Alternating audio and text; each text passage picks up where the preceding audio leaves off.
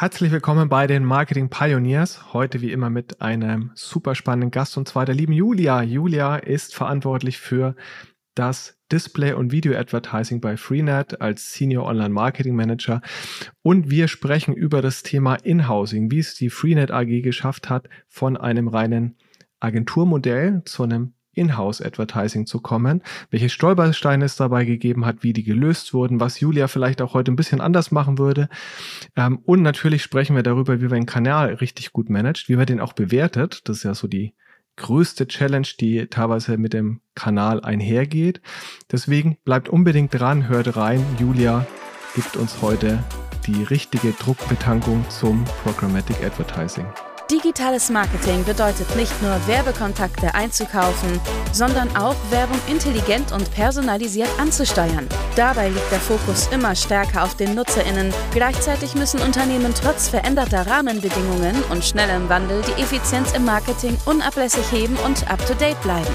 Daniel Distler spricht mit führenden Online-Marketing-Experten über deren Strategien und zeigt Schritt für Schritt, wie gutes Online-Marketing funktioniert. Herzlich willkommen bei den Marketing Pioneers. Hallo, liebe Julia. Schön, dass du da bist. Stell dich doch netterweise noch mal ganz kurz unseren Hörern und Hörerinnen vor. Wer bist du? Was magst du? Hi Daniel. Erstmal schön und danke für die Einladung. Ich freue mich auf jeden Fall sehr heute. Genau, ich bin Julia. Ich äh, arbeite bei der Freenet jetzt schon über acht Jahre ähm, und äh, sitze im Performance Marketing und betreue dort äh, alle Display-Aktivitäten für unsere Mobilfunkmarken, vor allen Dingen für unsere großen Konzernmarken Freenet Mobilfunk und Klarmobil, aber auch ein, zwei kleinere Vertriebsshops und unsere zwei App-Produkte. Und genau, was bedeutet Display jetzt bei mir speziell im Bereich? Es ist relativ breit angelegt, ähm, dass ich im programmatischen programmatischen Umfeld sind wir unterwegs, aber da gehört auch klassische IO-Vermarktung dazu. Und äh, ja, und auch unser Native-Bereich, der jetzt in den letzten zwei Jahren sehr, sehr stark gewachsen ist, der liegt auch bei mir mit im Verantwortungsbereich. Vielen Dank dir. Ähm, was ich ganz spannend finde, ähm, das hatten wir im Vorgespräch ja auch schon mal ganz kurz angeteasert, ist die Tatsache, dass ihr nicht mehr mit einer Agentur zusammenarbeitet. Das habt ihr gemacht in der Vergangenheit, aber wickelt das Thema mittlerweile komplett in-house ab. Ich hatte das schon ein paar Mal im Podcast, weil ich das auch immer ähm, spannend finde, da mit Gästen drüber zu sprechen, wie die Herangehensweise jeweils in anderen Unternehmen war. Ich habe selber in der Vergangenheit ab und zu mal äh, diverse Online-Marketing-Kanäle geinhoused, tatsächlich aber nie den Programmatic ähm, Bereich oder den Display-Kanal als solches, weil ähm, das früher bei äh, Telefonica ein sehr großer Kanal war mit einer riesen Mediaagentur mit verschiedenen Disziplinen vom Planning ähm, bis zu Trading und äh, Add-Ops und so weiter und so fort. Also eine riesen Mannschaft einfach. Ähm, und dementsprechend die Komplexität sehr hoch war. Umso cooler finde ich, dass du ähm, und ihr den Schritt gewagt habt. Vielleicht magst du uns mal so ein bisschen mit auf die Reise nehmen. Also wie hat es angefangen? Was war die Überlegung dahinter und, und wie seid ihr dann vorgegangen, als ihr das gemacht habt? Und wann war das überhaupt? Mhm, gerne, klar. Ähm, also für mich war das persönlich eine, eine ganz spannende Reise, wie du schon sagst. Ich bin da damals äh, mehr oder minder ein bisschen spontan reingerutscht. Also ich bin damals vielleicht auch nochmal zum Background im Display-Marketing auch gestartet, 2016 und äh, habe das Ganze kennen und lieben gelernt. Und wir haben, wie du schon gesagt hast, das vorher über eine größere Agentur, sage ich mal, äh, aussteuern lassen, die ganzen Kampagnen. Und 2020 war dann so der Wendepunkt in dem Ganzen und wir haben uns dazu entschieden, das dann zu inhausen aus vielerlei Gründen. Und äh, ja, demnach haben wir uns dann ein bisschen gelöst von der Agentur und haben komplett geinhoused. Das heißt, wir haben nicht nur unsere klassische IO-Vermarktung im Displaybereich umgestellt und sind mehr oder weniger an die Direktkooperation gegangen, sondern haben auch den, das komplette programmatische Feld angegriffen. Das heißt, wir haben uns erstmal überlegt, oder ich speziell habe mir in dem Fall äh, mit den Kollegen überlegt, okay, wo, mit welcher DSP wollen wir zusammenarbeiten? Wie wollen wir überhaupt den Displaykanal strukturieren, wenn wir jetzt vom, sage ich mal, vom extern zum Inhousing gehen, das ja gar nicht so einfach ist und ist auch sehr, sehr komplex ist. Das heißt, wir haben uns dann für äh, die DSP Google DV360 entschieden und äh, ich habe mir dann im ersten Feld erstmal überlegt, okay, wie bekommen wir überhaupt das Know-how ran, weil ich ehrlicherweise da noch gar nicht so tief drin war. Die Agentur hatte sehr viel gemacht in dem Bereich. Und äh, wir haben uns dann eine Agentur gesucht, die uns beim kompletten In-Housing-Prozess auch begleitet hat. Das heißt, wir haben dann das ganze Know-how erstmal, oder ich habe das ganze Know-how in dem Falle erlernt, gemeinsam mit denen in diversen Workshops zusammen. Wir haben die, uns die Struktur angeschaut, sind da sehr, sehr tief reingegangen und haben uns überlegt, okay, wie wollen wir den, den Kanal jetzt quasi, ja, sage ich mal, aufbauen, ne, in dem Bereich. Ja, super spannend. Ähm, lass uns noch mal so einen halben Schritt zurückgehen, weil ähm, du meintest ja vorhin, es gab diverse Gründe, warum ihr den Kanal überhaupt inhausen wolltet. Kannst du da, uns da nochmal ein oder zwei Gründe mitgeben, warum ihr das für sinnvoll erachtet habt? Ja, genau. Also zum einen wollten wir natürlich einen tieferen Einblick äh, erlangen, was das Ganze angeht. Wenn du das über eine Agentur äh, machst, dann kriegst du natürlich Reportings zugesendet und man tauscht sich natürlich auch äh, weekly aus. Aber so richtig tief zu verstehen dann, wie die einzelnen Segmente ineinander greifen, was das ganze Thema Audiences angeht, wie die Vermarkter ineinander greifen, wen es überhaupt alles gibt und wie man so einen Mediaplan erstellt, das, dieses ganze Wissen erstmal sich anzueignen, das war für uns ein großer Punkt, dass wir gesagt haben, wir wollen auch inhausen und das ganze Know-how und das ganze, die ganze Ressource bei uns intern auch lieber haben. Und zum anderen, äh, ja, ist man natürlich auch flexibler, was das ganze Managen angeht. Ne? Du gehst halt nicht den Weg über die Agentur und äh, hast da ja auch zeitliche Differenzen, sondern du bist ja viel, viel schneller und flexibler auch innerhalb der Aussteuerung. Auch näher am Produkt, ne? innerhalb der Organisation. Das ist so einer der Faktoren, die ich auch immer als positiv gesehen habe, weil man einfach viel mehr mitkriegt, ja logischerweise aus dem Unternehmen, in Meetings sitzt, mit Produktkollegen, mit On-Site-Kollegen etc. Und weniger quasi die, die, die, Briefings an die Agentur weitergibt, sondern dann direkt umsetzen kann, was natürlich, wie du sagst, ja auch dann nochmal so ein bisschen eine Verzögerung vielleicht rausnimmt. Mhm. Es gibt ja beim Inhousing verschiedene Spielarten. Beim äh, Display-Kanal könnte man theoretisch ja auch das, äh, was, wo du sagst, so das ist eher das, das Brain, also die strategische Komponent, äh, Komponente, könnte man ja auch isoliert rausnehmen, dass man sagt, okay, also man in-house jetzt das Planning zum Beispiel, lässt aber das Trading, also das operative Doing, auch Reportings, die ja teilweise super zeitaufwendig sind, ja, die zu erstellen, irgendwelche Tableaus dieser Welt und so weiter dann auch selber zu implementieren, wenn man die noch gar nicht hat, was häufig bei der Agentur liegt, könnte man ja bei der Agentur lassen, aber trotzdem so ein bisschen ich nenne es mal in Anführungszeichen, die, die ähm, ja, Deutungshoheit ins Unternehmen holen. War das auch eine Spielart, über die ihr mal drüber nachgedacht habt? Oder war das für euch immer, okay, wir machen das und zwar all in? Wir sind da äh, ehrlicherweise direkt all in gegangen, was natürlich auch immer ein gewisses Risiko birgt oder wir uns auch dahingehend Gedanken gemacht haben, okay, ist das jetzt äh, so gut für uns, wenn wir da direkt diesen großen Schritt gehen? Äh, wir haben das natürlich in vielerlei kleine Schritte aufgeteilt. Ne? Also wir sind da nach und nach rausgegangen und äh, ähm, es war auch ein relativ langer Prozess, muss ich sagen. Also wir haben bestimmt an ein Jahr bis anderthalb Jahre gebraucht, um wirklich alles äh, so gut es geht im Setup auch anzulegen. Und äh, das war kein einfacher Prozess, aber so im Nachhinein betrachtet, äh, glaube ich, würde ich das immer wieder so machen, weil es auch einfach gebündelter ist. Also du hast einfach das große Ganze und wenn du es dann so aufgeteilt hättest in äh, verschiedene Segmente, dass man jetzt sagt, okay, man behält den strategischen Part noch bei der Agentur und übernimmt den operativen oder umgekehrt, dann sind es halt immer noch, ja, es, äh, sind die Synergien, glaube ich, einfach schwierig zu schaffen. Ja.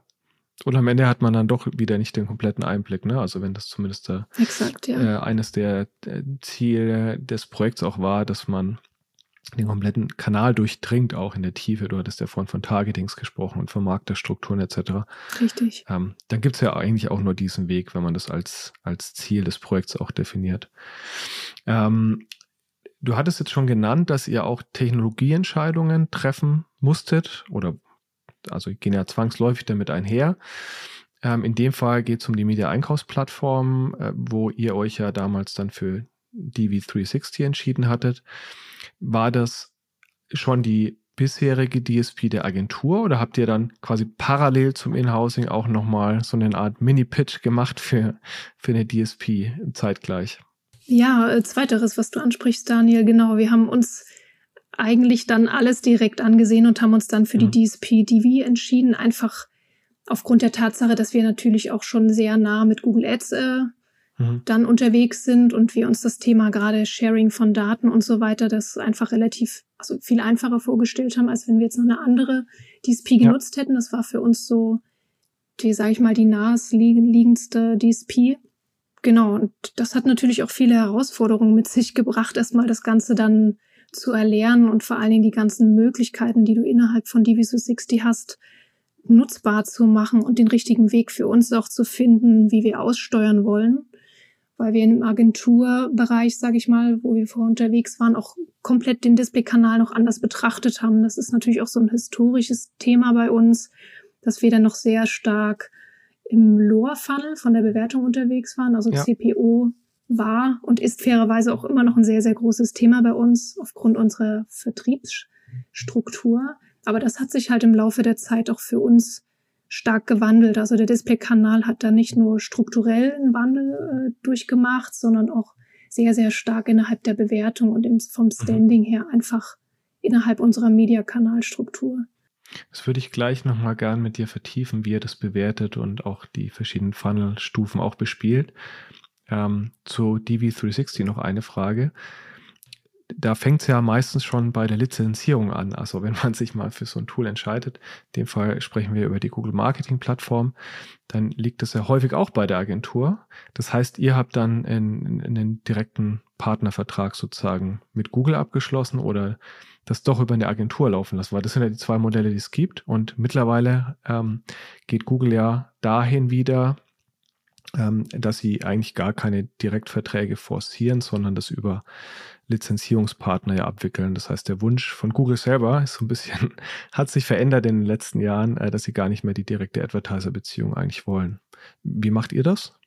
Ja, wir sind da damals, als wir Diviso 60 äh, für uns entdeckt haben, hatten wir natürlich schon einen Lizenzgeber bei uns intern über Google Analytics. Ah, okay. Und demnach hatten wir dann auch, sage ich mal, den Support an der Hand und haben letztendlich das ganze, den ganzen Vertrag erweitert um DV260, was für uns dann relativ einfach war, das auch schnell anzubinden, erstmal legalseitig.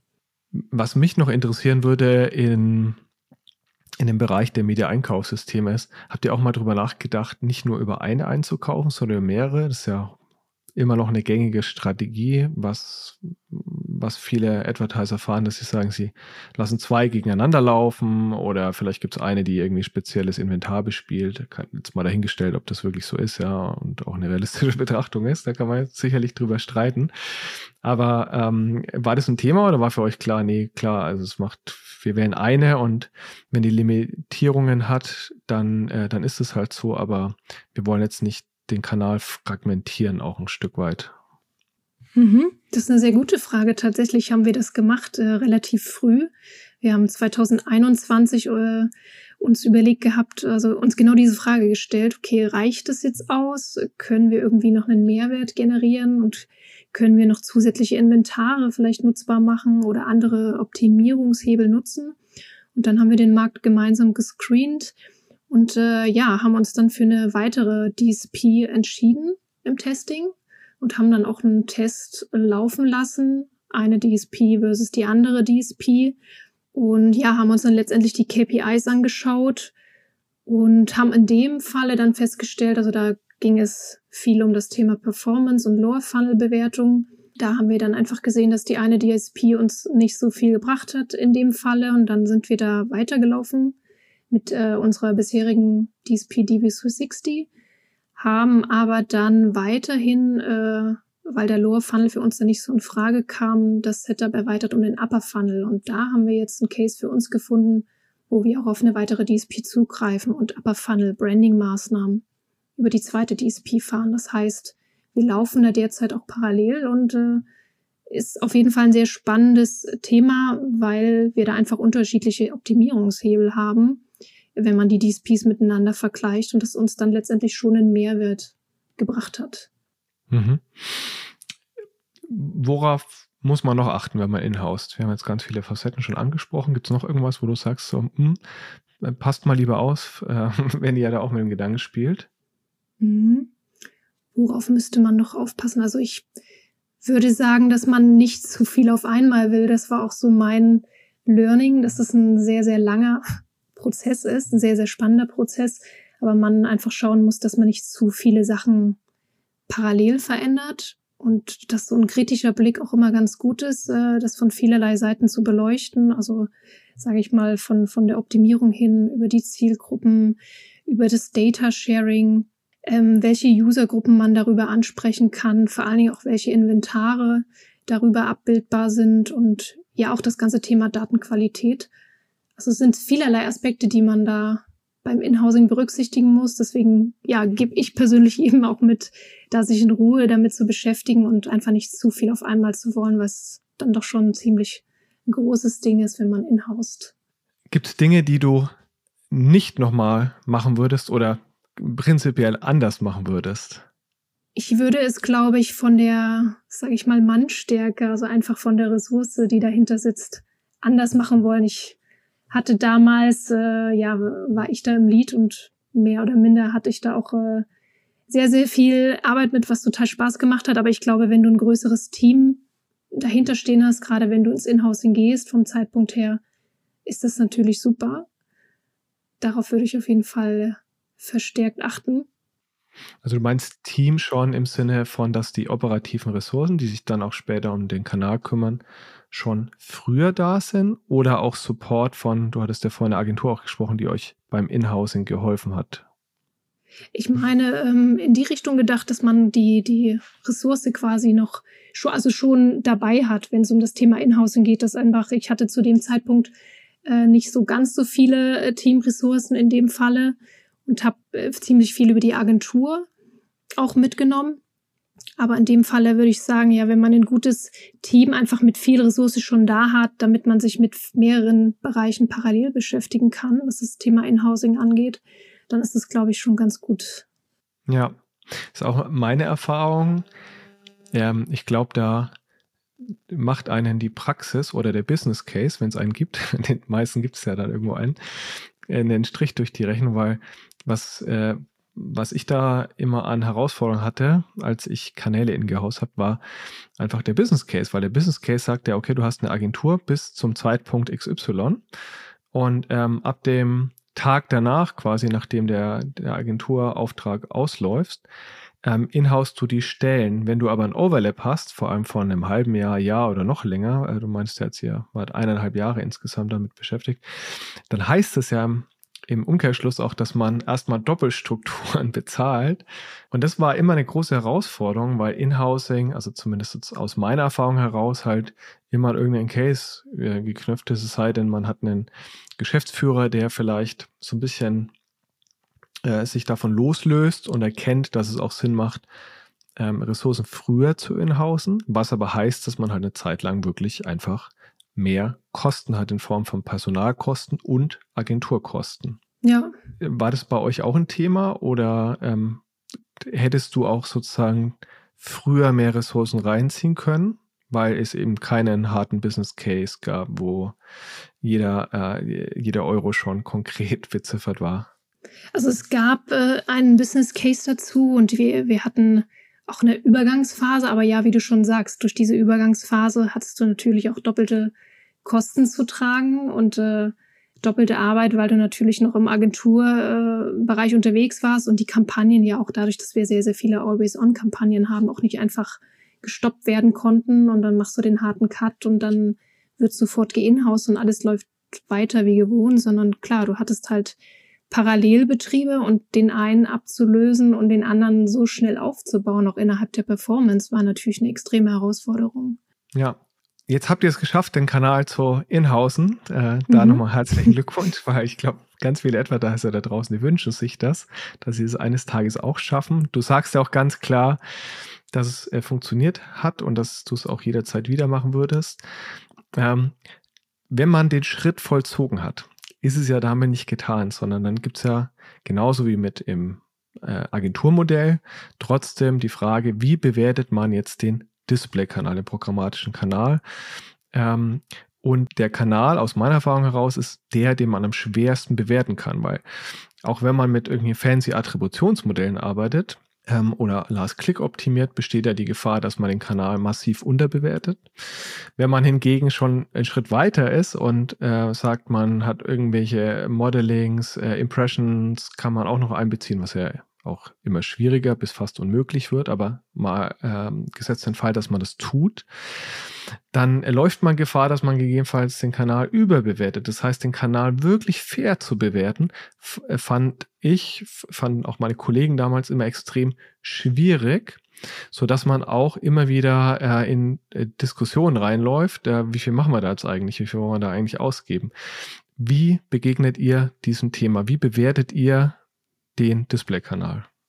Da kann ich ja auch noch mal ein bisschen zurückgreifen. Also genau das ist auch der große, ja, wie, wie man es nimmt, Pain oder sage ich mal die Challenge äh, mit dem Kanal, den ich da verantworte, die Bewertung. Also das ist, wir sind damals äh, historisch gesehen, hatte ich ja auch vorhin schon gesagt, äh, im CPO-Bereich unterwegs gewesen, einfach aufgrund der, der Vertriebsstruktur bei uns im Hause.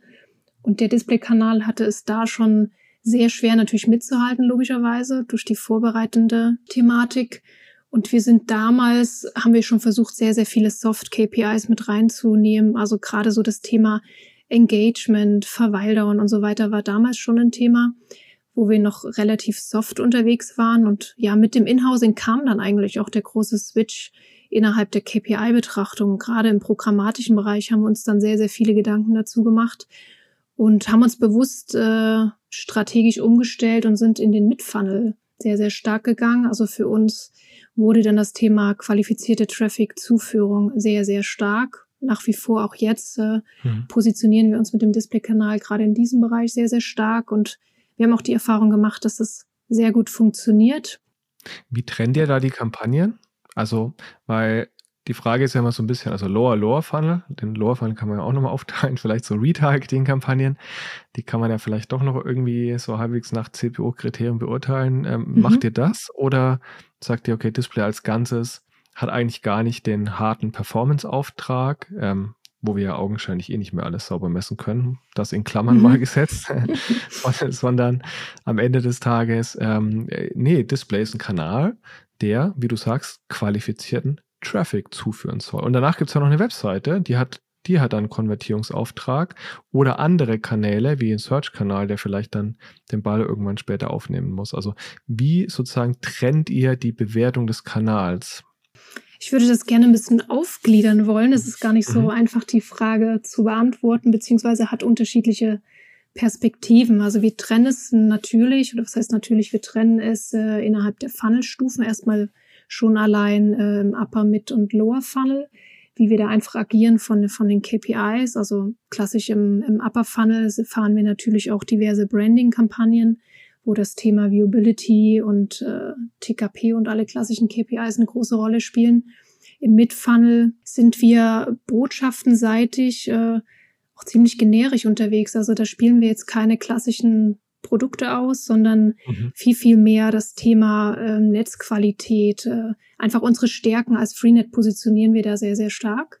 Und im Lower Funnel sind wir dann stark mit Produkten unterwegs, steuern aber auch hier, wenn wir jetzt von programmatischen Display sprechen, ja. auf Mid-Funnel KPIs aus. Das heißt, ah, wir sind okay. im Lower Funnel mit also Produkten unterwegs, was die Botschaften angeht, steuern aber auf den, den, die qualifizierte Traffic-Zuführung aus.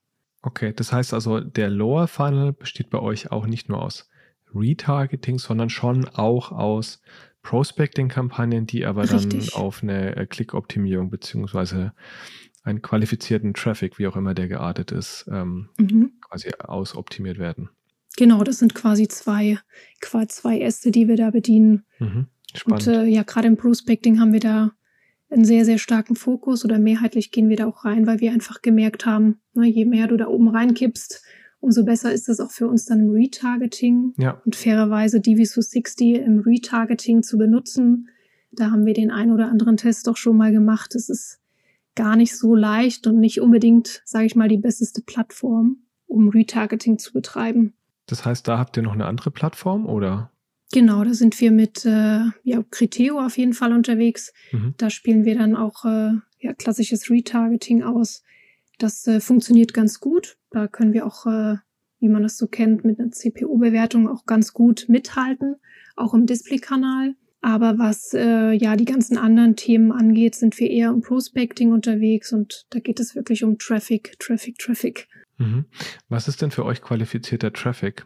Weil also ein Klick auf der Webseite oder eine Session, vielmehr auf der Webseite, die äh, direkt bounced, die ist ja vielleicht nicht qualifiziert. Also wie, wie, wie könnt ihr das bemessen? Mhm. Da haben wir auch ein größeres Projekt, ein sehr, sehr erfolgreiches Projekt bei uns äh, intern durch. Es ist jetzt auch schon zwei Jahre her, aber dazu haben wir uns mal eine längere Zeit sehr, sehr stark Gedanken gemacht und äh, uns die Frage gestellt, okay, was ist jetzt qualifiziert? Also eine reine Session, wie du schon sagst, bringt uns nicht ganz so viel. Wir wollen natürlich auch, dass die, die Kunden sich mit unseren Produkten beschäftigen, gegebenenfalls sich auch ein bisschen belesen, ähm, Produkte in den Warenkorb legen und so weiter. Das heißt, wir sind damals in einem relativ großen Projekt mit unserer BI intern in den Austausch gegangen und haben uns komplett die Seitenstruktur angesehen, haben uns äh, damit auseinandergesetzt, okay, wie agieren die User auf unseren Seiten? Was für verschiedene Segmente kann man eventuell daraus bilden? Und letztendlich sind dann drei große KPIs bei uns entstanden, die sich kurzerhand QVT mhm. nennen oder als abgekürzte KPI so genannt wird, Quality Website Traffic. Mhm. Und hier haben wir verschiedene Stufen oder Cluster gebildet äh, anhand unserer Funnelstufen. Das heißt, wir haben User nach Awareness-Aspekten bewertet, Consideration-Aspekten und Lower-Funnel-Aspekten. Mhm. Und wie der Name schon sagt, je nachdem, wie weit der User schon im Funnel unterwegs ist. Also hat er jetzt das Produkt schon in den Card gelegt oder hat er sich zwei Seiten angeschaut und ist dann direkt wieder abgesprungen? Mhm. Das sind so die Fragen, die wir uns gestellt haben und demnach wurden dann unterschiedliche Cluster gebildet und diese Cluster haben wir dann wiederum zur Aussteuerung unseres unseren Systemen genutzt.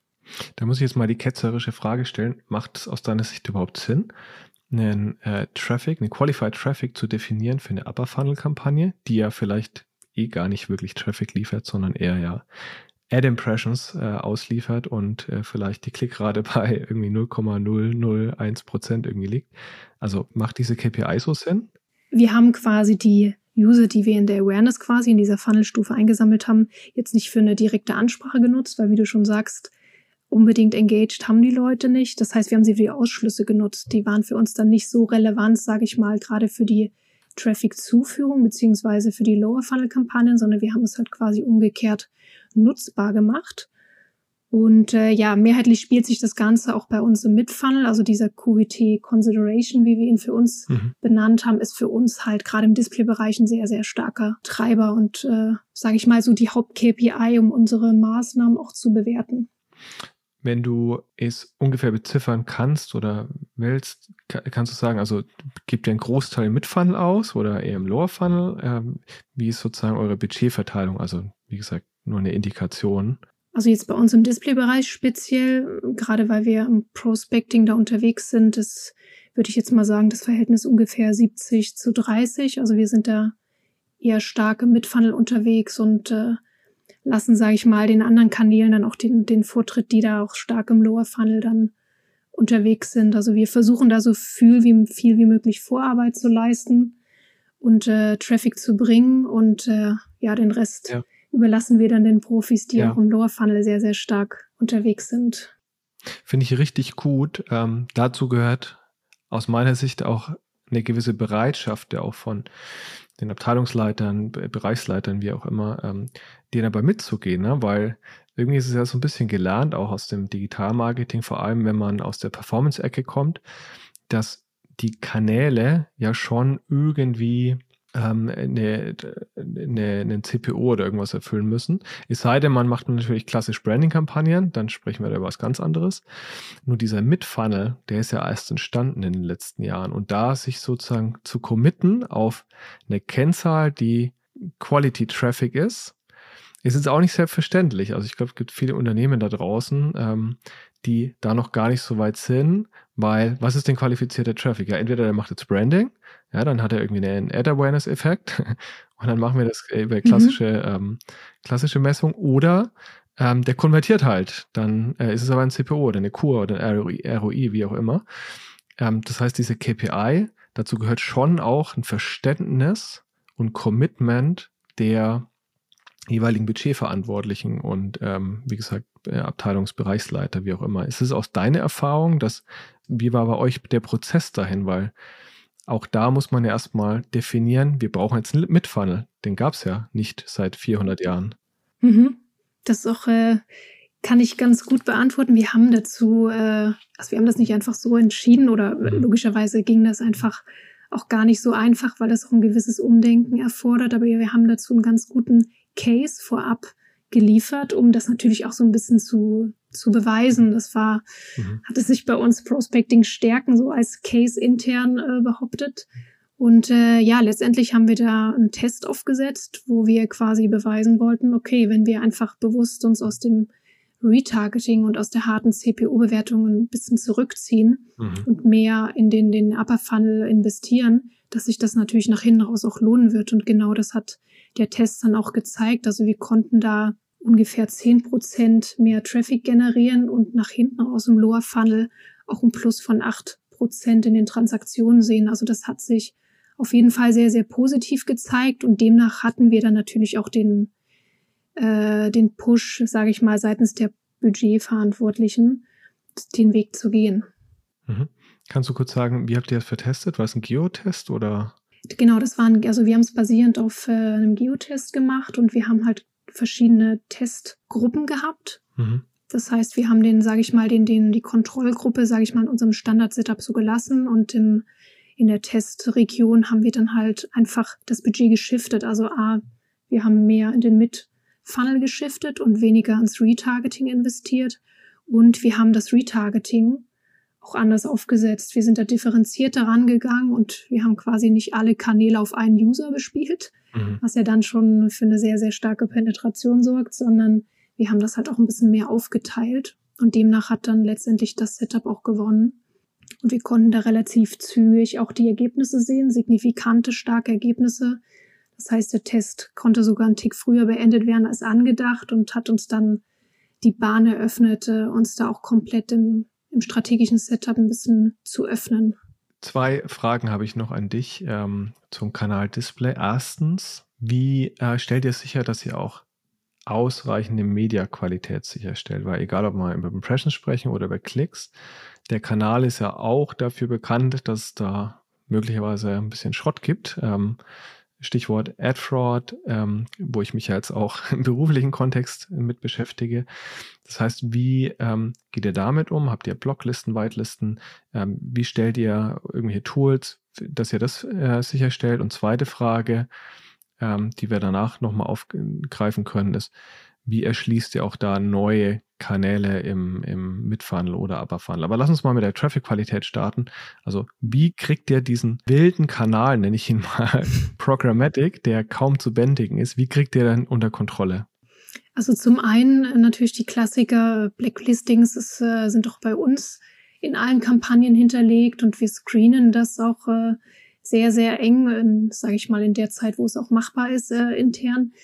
Ähm, wir haben innerhalb der Trackings auch diverse Makros zum Beispiel verbaut, damit wir letztendlich auch über Google Analytics mitmessen können, okay, von welchen URLs kommen denn überhaupt die User? Mhm. Und wir versuchen dann auch im manuellen Aufwand natürlich immer wieder Seiten auszuschließen, aber das, da sind wir auch so weit, dass wir gesagt haben, okay, das ist nicht händelbar. Ne? Also jeden Tag gibt es gefühlt neue URLs, äh, wo man screenen muss und es ist unmöglich, die alle zu finden. Und jetzt seit diesem Jahr haben wir auch ein Tool im Einsatz, äh, was für uns sich als sehr erfolgreich erwiesen hat, wo wir quasi den kompletten Traffic, egal über welchen Kanal, screenen können. Und ja, letztendlich Bot-Traffic oder schlechten Traffic identifizieren können und automatisiert auch an unsere Plattformen zurückspielen können, so dass wir hier zum Teil auch schon sehr, sehr viel in kürzester Zeit ausmerzen konnten, was schlechte Inventare angeht. Mhm. Arbeitet ihr dann auch ähm, parallel dazu trotzdem weiter mit Blocklisten, die ihr selber pflegt? Oder ähm, ist das was, was ihr eher vielleicht punktuell macht oder gar nicht mehr betreibt? Doch, also das ist parallel noch betrieben. Die Listen gibt es weiterhin und die erweitern wir auch stetig. Also dadurch, dass wir durch das Tool ja einfach einen viel schnelleren, einfachen Zugang haben, mhm. werden wir oder haben wir auch oft jetzt schon in letzter Zeit händisch dann einfach URLs nachgepflegt. Also das ist so eine Kombination aus beiden Sachen, was ganz gut ist. Und ein dritter Aspekt vielleicht, dass wir natürlich neben der Open Auction, die ja sowieso sehr fraud-anfällig ist, auch mit vielen Publishern zusammenarbeiten im Premium-Segment, mhm. um einfach da auch die Datenqualität zu sichern und genau, als gute Ergänzung auf jeden Fall. Okay, sehr spannend. Letzte Frage. Jetzt hat man so sein Display-Setup, ich hatte es ja schon gerade angekündigt, und kauft ähm, über Publisher Direct Kooperation ein, äh, Open Auction und so weiter. Die Frage ist ja trotzdem immer mal, okay, was, what next sozusagen? Wie erschließt man auch da neue Kanäle? Stichwort irgendwie CTV, Audio etc. Ähm, ist es ein Thema bei euch? Kannst du da uns noch ein Beispiel nennen, wo ihr gerade die ersten Schritte geht und ein bisschen rumexperimentiert? Das wäre noch super spannend. Mhm. Ja, tatsächlich äh, sind es äh, ZTV und, und Spotify, also Audio in dem Bereich, wo wir gerade auch aktiv sind und so die ersten Schritte gehen innerhalb von einem größeren Branding Flight, den wir seit Mitte des Jahres äh, quasi in der Pipeline haben. Und da machen wir gerade die ersten Schritte innerhalb einer DSP, dass wir gesagt haben, okay, wir, wir vertesten die Kanäle, es ist ein guter Zeitpunkt, gerade im Upper Funnel ähm, mal die Wirksamkeit zu vertesten und auch das Handling, wie funktioniert das Ganze, wie kommt das an, was für Creatives gibt es, welche Optimierungsmöglichkeiten gibt es. Und da sind wir gerade so mittendrin und äh, ja, versuchen die Kanäle zu verstehen und viel zu lernen. Mhm. Was CTV angeht, kann ich vielleicht äh, auch schon mal so ein wenig teilen. Ich, äh, das liest man ja viel, gerade jetzt im letzten Jahr. CTV ist äh, der Hype. Viele nutzen es, viele wollen es nutzen.